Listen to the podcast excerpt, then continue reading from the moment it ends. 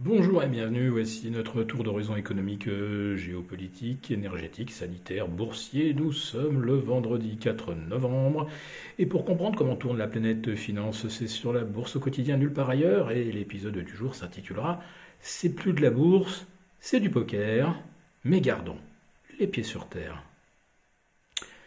Qui aurait pu pronostiquer une hausse de 3,6% du CAC 40, dont plus 2,5% avant des chiffres de l'emploi américain qui n'apportent aucun élément nouveau, et en tout cas aucun élément susceptible de déclencher une vague d'euphorie.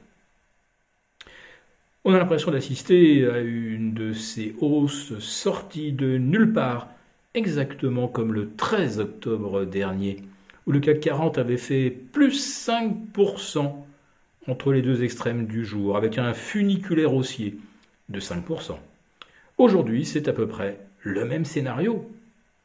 En baisse, en préouverture et après la clôture des marchés américains jeudi soir, le CAC 40 commencé à grimper façon funiculaire à partir du milieu de la nuit, et ça a grimpé, grimpé, grimpé, sans aucune consolidation, aucun retracement, même de 0,2%, alors que l'on prenait 50, 100, 150 points, maintenant 200 points, et toujours sans le moindre retracement, exactement comme le 13 octobre dernier.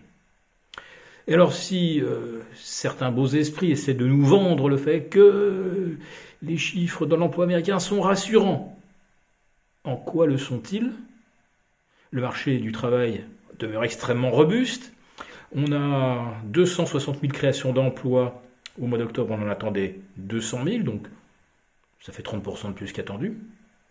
Ah oui, le chômage. Le chômage aurait progressé de 3,5 à 3,7. Mais dites-moi, par rapport au 29 septembre dernier, le chômage, le nombre d'inscrits au chômage, a-t-il progressé au mois d'octobre? Ben En fait, on en est exactement au même point qu'il y a cinq semaines. Il n'y a pas un inscrit supplémentaire au chômage. Alors d'où viennent ces 3,5 qui deviennent 3,7 On devrait au minimum euh, émettre un doute raisonnable sur la réalité de cette statistique du chômage. Alors, peut-être se rassurera-t-on avec euh, le taux de salaire horaire. Ben, il progresse de 0,4%, on attendait 0,3%, et pour qu'enfin on ait le sentiment que euh, la spirale s'enraye, il aurait fallu probablement un chiffre de 0,2%.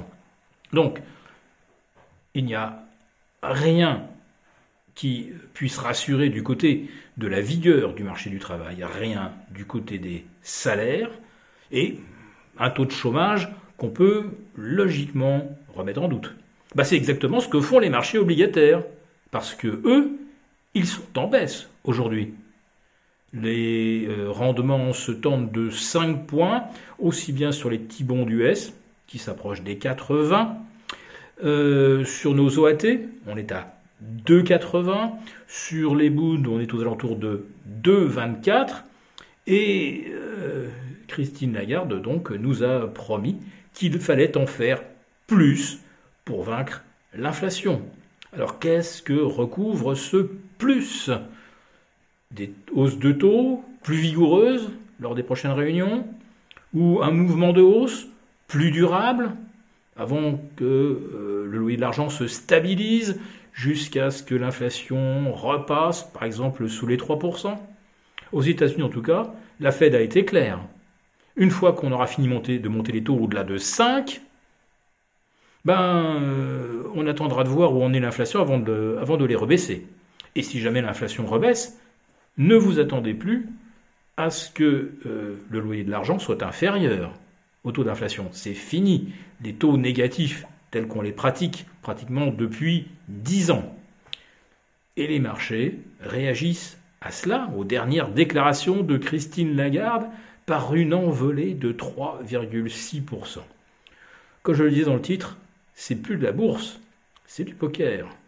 quand vous avez une mauvaise main et qu'il y a un as qui se retourne sur la table et que vous vous doutez qu'il pourrait y en avoir deux dans une autre main, autrement dit, à part faire peur en faisant tapis pour faire se coucher ceux qui ont des mains et qui vont d'un seul coup douter en se disant mais qu'est-ce qu'il peut bien avoir pour euh, miser de la sorte, euh, alors que moi, avec mon brelandas, j'ai l'impression que je suis euh, au top. Alors quoi Il y a quoi en face de moi? Il y a une suite, il y a une couleur, il y a un full. c'est vrai que l'impact psychologique d'une telle hausse, eh bien ça, ça fait craquer littéralement tous ceux qui avaient des positions vendeuses. Et ils étaient à nouveau très nombreux. Et pourquoi l'étaient-ils? Ben, Tout simplement parce que les banques centrales viennent de nous dire qu'elles vont bien nous envoyer dans la récession. Et Christine Lagarde donc nous dit que une récession, ça ne suffira peut-être pas. Alors jusqu'où ira-t-on dans euh, le, retournement des cycles économiques On s'en va vers un crack immobilier aux États-Unis Non, on s'en va pas. On y est déjà. Et euh, le Dow Jones, le S&P, le Nasdaq prennent aujourd'hui environ 1,5%. Eh bien, figurez-vous que même avec ces rebonds, ça ne suffit pas pour soulever les résistances moyen terme. Le Dow Jones reste ancré sous les 33 000, on est à peine à 32 500. Le S&P est à 3 780, il sortirait de son canal à 3009. Et ne parlons même pas du Nasdaq, qui, grâce à la séance du jour, cesse d'être négatif depuis le 1er octobre, mais clairement, il y a eu du pivot également dans les portefeuilles aux États-Unis. Voilà, donc ce à quoi on assiste aujourd'hui est éminemment suspect, je le répète, ce n'est plus de la bourse, c'est du poker. Gardons les pieds sur terre. Bon week-end.